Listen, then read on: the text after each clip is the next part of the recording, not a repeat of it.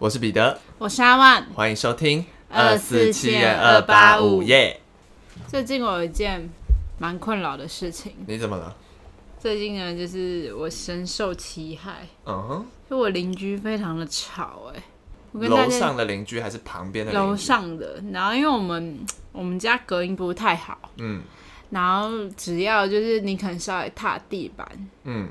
就是会很明显，就是有一个咚咚咚的声音。哦，对，了解。可是这个，就我觉得最近这个已经变成更频繁了。是一直吗？就一整天的一直，还是某几个特定时段会出现？一整天时不时都会出现。哦。然后呢，因为我今天早上就睡到十点，然后大概他从十点多这个时段就开始咚咚咚，可他的咚已经不像是那种一般人正常的。踏地板，嗯，对，已经是感觉就是有重物被放下的那种感觉。感觉他在搬东西，或者是他不知道在干嘛，他就是可能一直踏地之类的。他在练，对，他已经不是普通的走路了。然后每个礼拜每天都这样，而且如果是平日哦，上班日，他大概六点五十就会开始。六点五十，对，真的，我真的很深受其害。那你有去反映吗？我没有去反映，是因为我不知道到底是哪一户，因为我的我们家的呃，我们家是边间，嗯，旁边还有另外一栋，所以我不确定是上一我们的直接是上一层就同一栋的上呃同一栋的五楼，还是是隔壁栋的。可是如果是栋栋栋，应该就是你们上面那一间。不不，因为可是我们上面的那个比较小。嗯，它不是那么小，然后它它的边它是连着的，基本上这两栋是连在一起的。嗯，可是如果我要到另外一栋，就是还要走楼梯下去，是另外一栋。嗯，对，所以其实隔壁的也会。对对对，就是其实是两栋是相连的，只是呃楼梯没有直接接在一起，对，接在一起这样。嗯哼，所以我不确定是哪一栋，那我就非常困扰。一开始呢，我还会就是大呃，这真的可能不好说，我会大骂脏话。抒发情绪，对，然后就我我会拿那个东西敲回去，你知道吗？哦，你说拿东西渡回去就对，对对对对。但他我感觉也没有感受到，应该很难感受到哎。对啊，我就很生气，因为真的太吵了，就是吵到就是哇受不了，而且还会有那种拍球的声音，然后还会有拉椅子超大声，就滴的那种声音，哦、就时不时，而且。基本上这种声音是一整天，就是时不时会出现，你没办法预测它什么。对，我就觉得会让人更遭遇。对，所以我现在就是要询问，就是大家就是有什么好的解决方法。对，假如他不是我这一栋的住户的话，因为已经因为我们比就甚甚至他们的就是大声已经大声到三楼也有听到，所以其实已经有其他住户跟他们反映了，所以很想寻求就是。这种事该怎么解决？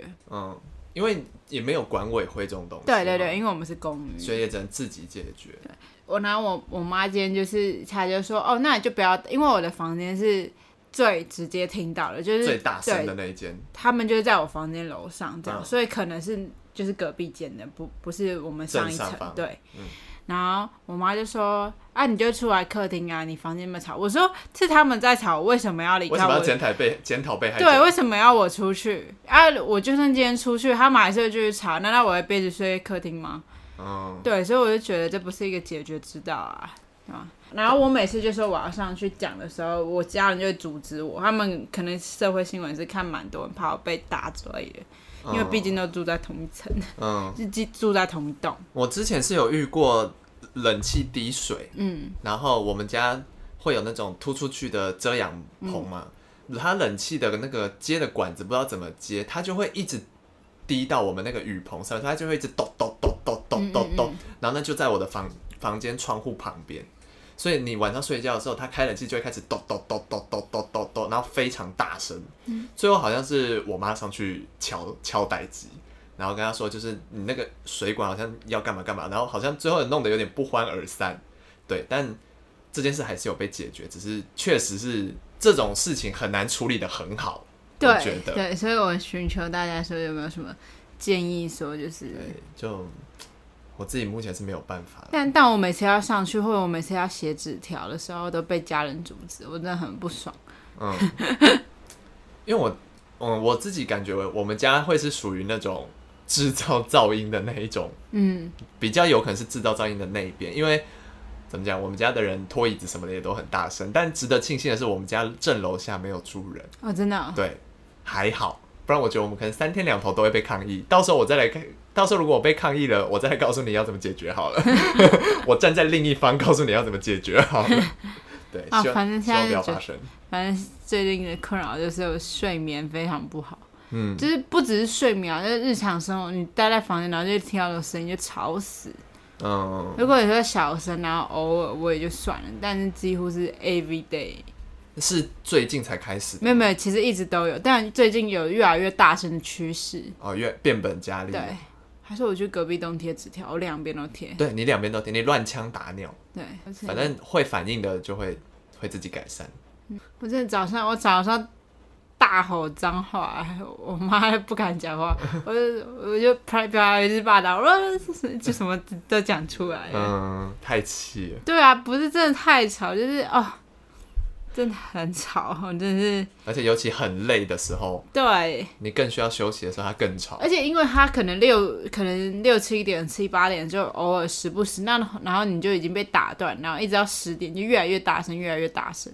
而且这种是已经有其他住户已经跟我们这一栋的讲了，然后也没有改善什么的。嗯，代表是蓄意的，对吧？我觉得那边快要发生社会案件，嗯，大家再等个几个礼拜好了，我们就会有最热腾腾第一手的社会案件了。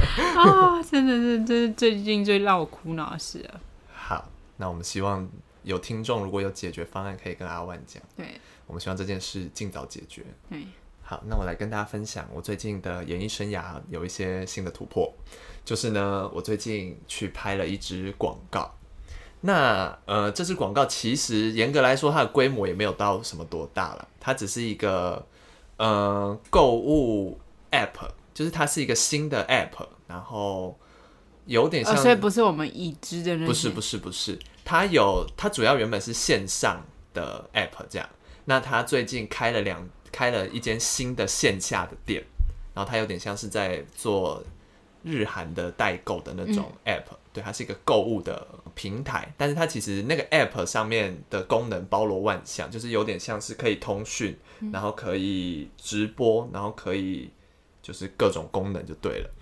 那我这次去拍的这个这个嗯广告呢，其实是经过朋友的朋友的介绍。那我非常的紧张，因为我人生没有拍过任何一支广告，嗯，然后我就想说，我要把自己都打理好。为此呢，我还学怎么化妆。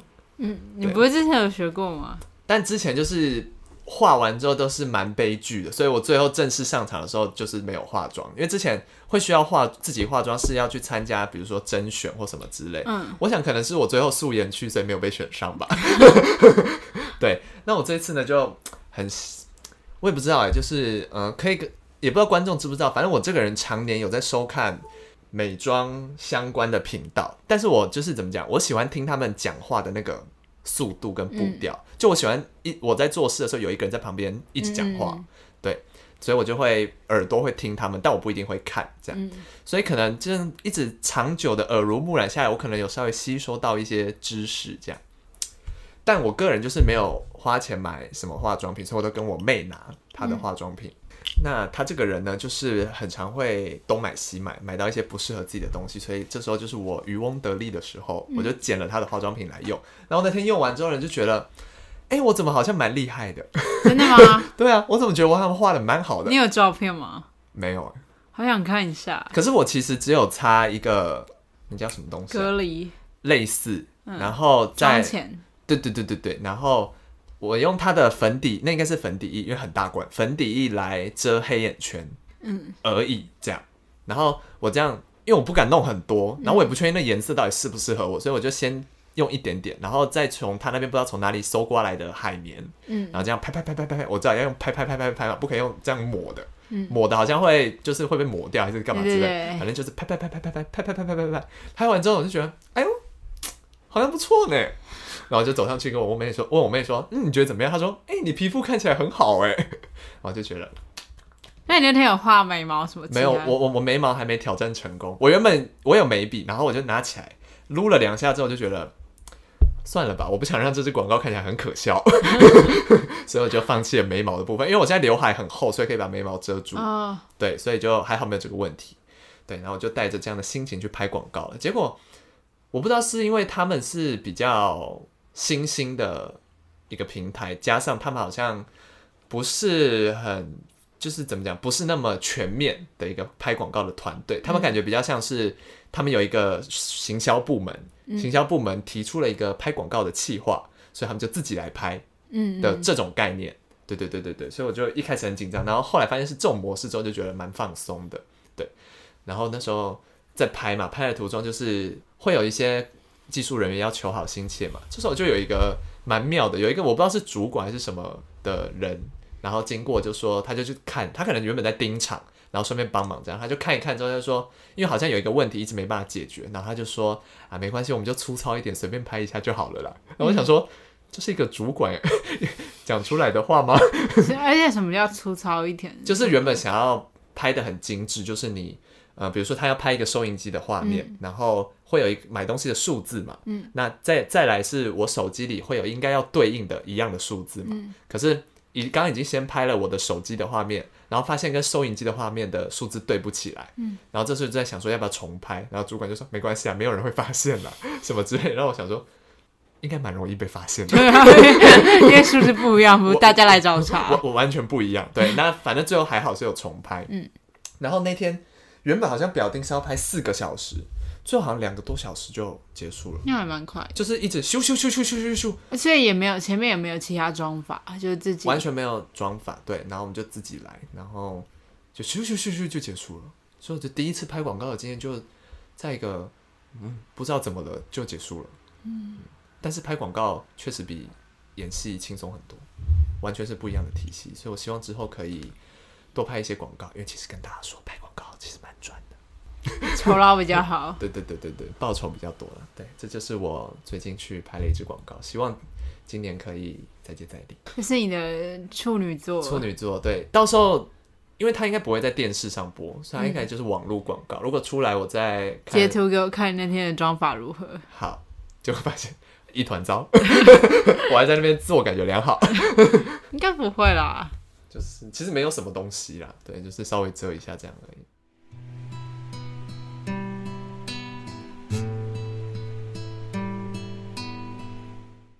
那我们接下来进入今天的案件。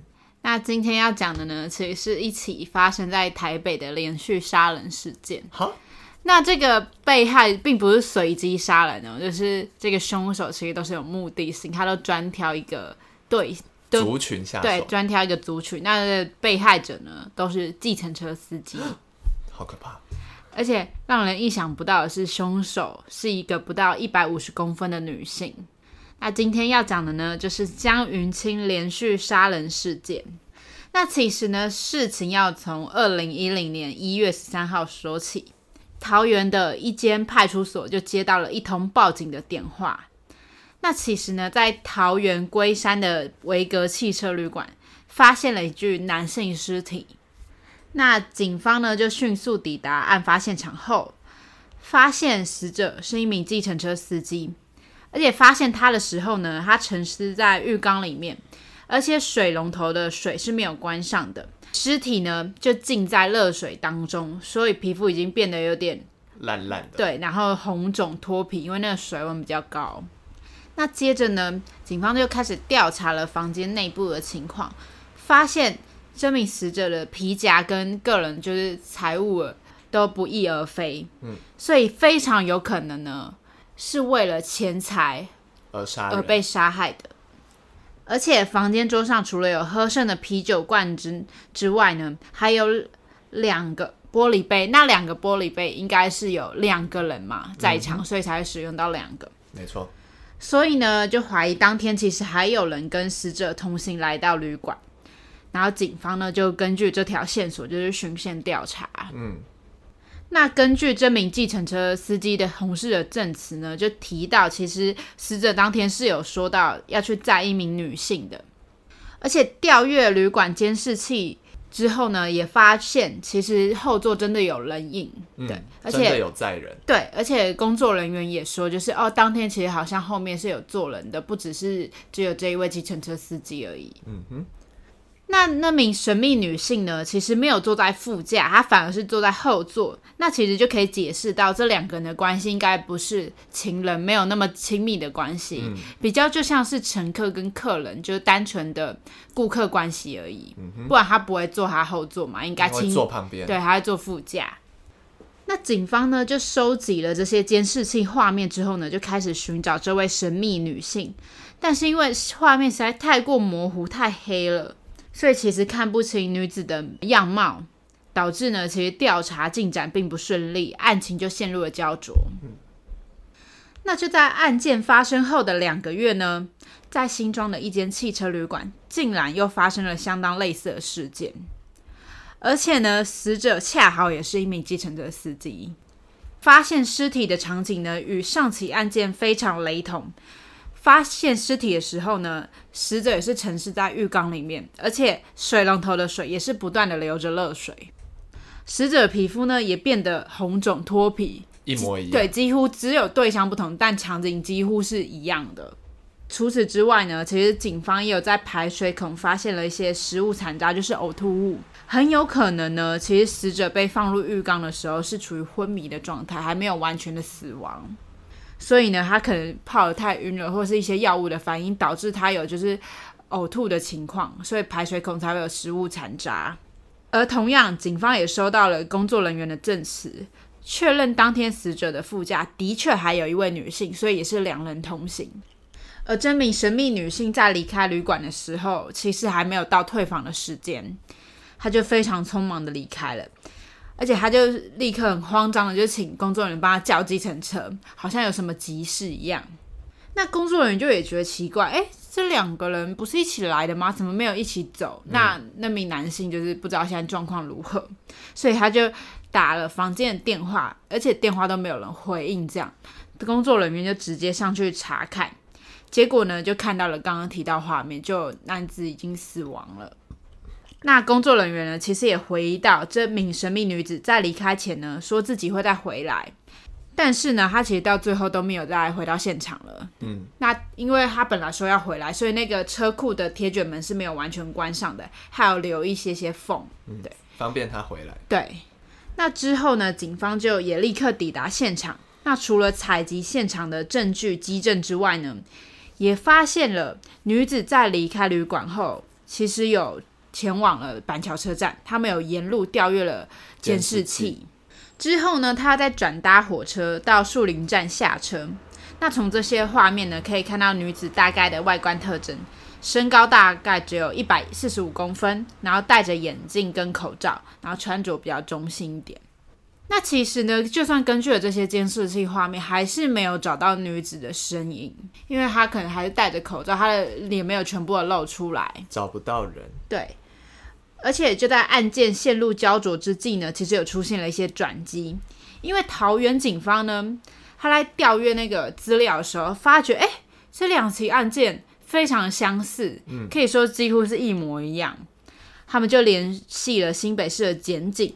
那在比对 DNA 之后呢，发现这两起案件真的是同一人所为，嗯、就是计程车杀手出现了。那刚刚提到呢，女子其实最后是在树林站下车，所以警方就开始从这个树林呢寻找这位具有重大嫌疑的女子。但是有一个非常幸运的一点是，其实女子在出入车站的时候都是使用悠游卡，所以我们可以根据悠游卡的卡号以及她储值的记录来追踪她的行踪。对。所以呢，确认他的卡号之后呢，就发现他在树林的一间超商有储值记录，那很有可能他其实就住在那附近。所以警方呢就走访当地的巷弄，碰巧呢就真的问到了一间在树林国凯街的一家彩券行，他就认识这名女子，因为这名女子是他们的常客，而且几乎是两三天就会来买彩券啊，来买大乐透这样。那这名女子呢到底是谁？其实这名女子叫做江云清。他就住在树林的一栋社区大楼，那警方呢，当然就觉得他一定有非常重大的嫌疑嘛，所以就指导黄龙，直接来到他的家门口，警方一打开门，就问他说：“你知道我们为什么来找你吧？”那他这时候就点点头，嗯，等于是默认了，他知道，他知道发生什么事情。那他很快呢就说出案件的过程，但是呢，更令人意外是，其实他在落网的前一天呢，又犯下了一起案件，但还没有被发现。对，他在桃园火车站附近呢搭上了一辆计程车，之后呢又故技重施，他就回到了汽车旅馆。到了下午四点多，他又在独自离开。那一样的就是计程车司机又被杀害，一样也是沉尸浴缸，然后皮肤也因为泡了热水变得红肿脱皮。那在短短不到三个月内呢，其实江云晴就犯下了三起计程车案件。但其实他在十年前呢，就曾经利用过类似的手法犯案，但当时被害人都幸运躲过死劫，都只有被迷昏而已，都还没有到死亡的程度。嗯。那假释出狱的他呢，竟然又再度重蹈覆辙，就夺走了三条人命。那其实江玉清犯罪的一贯手法呢，他就是他专找排班的计程车司机，然后就一般我们在车站出来啊，看到了那种一排的计程车司机嘛，他就会随机下手。嗯，他就会跟司机说自己要包车旅游一天，那司机当然觉得好啊，因为你要包车旅游，那你去玩的时候还可以休息，这样，嗯，对。然后司机就会答应他说：“哦，好好，让他上车这样。”然后他在过程中呢，也会请司机推荐景点，感觉就是真的在玩。对，然后过程中呢，就跟司机有说有笑聊天啊，然后打开司机的心房这样。最后呢，真的要到付车钱的时候呢，他就说自己身上没有半毛钱，身无分文，但是呢，他可以用身体 来支付，对，来抵偿他的车费。接着呢，就把呃司机骗到汽车旅馆。之后呢，他在酒里面加入那个安眠药，然后邀请司机跟自己洗澡共浴这样子。嗯哼。那最后呢，司机就会陷入昏迷，因为其实司机除了陷入昏迷之之外，还有还因为可能因为酒精啊、药物啊，然后再加上可能之前已经有就是发生性行为了，了所以就在各种混乱的情况之下，嗯、司机其实很容易就陷入昏迷啊，有点神志不清、被迷晕的感觉。所以呢，他就会在这种被迷晕晕的情况之下呢，就搜刮司机的财物，然后就迅速逃离现场。那人呢，他就不管了，他就一走了之。那根据警方的调查呢，其实有两名的死者死因都是溺毙，但是江雨清这时候就解释说，其实因为当天是冬天，所以他们才会放比较烫的热水，他并不是故意想要就是真的要烫死或溺毙他们的。之后，根据证实，江雨清一二审都还是被判处死刑。但是呢，直到更一审的时候，法官才认为他并非故意杀人的，改判无期徒刑定谳。那一二审呢，认为江云清不可能在被害人清醒时就是拿走他们财物嘛，一定会被阻止，所以一定是要迷昏对方才可以下手。加上他曾经说过，其实一般人会在浴缸里睡着，就有可能会溺毙之类的话。就代表他已经可以预见，他知道这种事有可能会发生。对，他知道被害人可能会死亡，所以呃，法官呢才会给他死刑，才会觉得他是蓄意的。对，因为他明明就知道有可能这个会发生，不像他自己说的是他是不小心的。对，嗯、他那个比较像是辩驳，嗯、对，但他过程中也有不小心透露自己可能会呃知道他会害死人。嗯。那更一审的法官呢，却表示江云清其实过去在以相同手法犯案的时候呢，有三名被害人其实是没有死亡的，就是逃过一劫，所以他就认为江云清真的是非故意杀人，他不是真的带有杀人目的的，嗯，最后才改判了无期徒刑。那其实呢，江云清会犯下这些案件呢，是因为他相当沉迷于赌博啊，从前面说的对，刚刚有提到的那家彩券行就是他最常去的彩券行，然后老板也说，哦，几乎一个礼拜可以看到他来三四次，然后一次都会基本上买三张刮刮乐，然后再加大乐透，就是不等这样。嗯，就他曾经也中过六十万，就是让他尝过甜头。对，他尝到甜头之后呢，他就真的妄想自己可以透过赌博一夜致富。而且呢，更夸张的是，他相信在迷昏被害人之后呢，中奖几率就比较高。他觉得，哦，他从这个人身上可能就是吸取到一些，对他可能迫害了那些被害人之后呢，他的运气会比较好。哦，不不知道是为什么，不知道是哪来的想法，什么什么，道派的想法？他可能真的有因为这样，然后中过奖，所以让他更他觉得这件事是真的，对他，所以他更深信不疑，所以他就借此犯下了犯行。嗯，对，所以整件事情其实都非常的怪，对，离奇，就是你。呃，除了因为赌你要钱，然后谋财害命之外，他的想法也是蛮令人想不透的。嗯，那其实我们之前有提到过，之前有一个木岛佳苗骗婚的案件，没错，对，他们都有点雷同，是因为，嗯，就是你在看到这名凶手的照片的时候，你会觉得。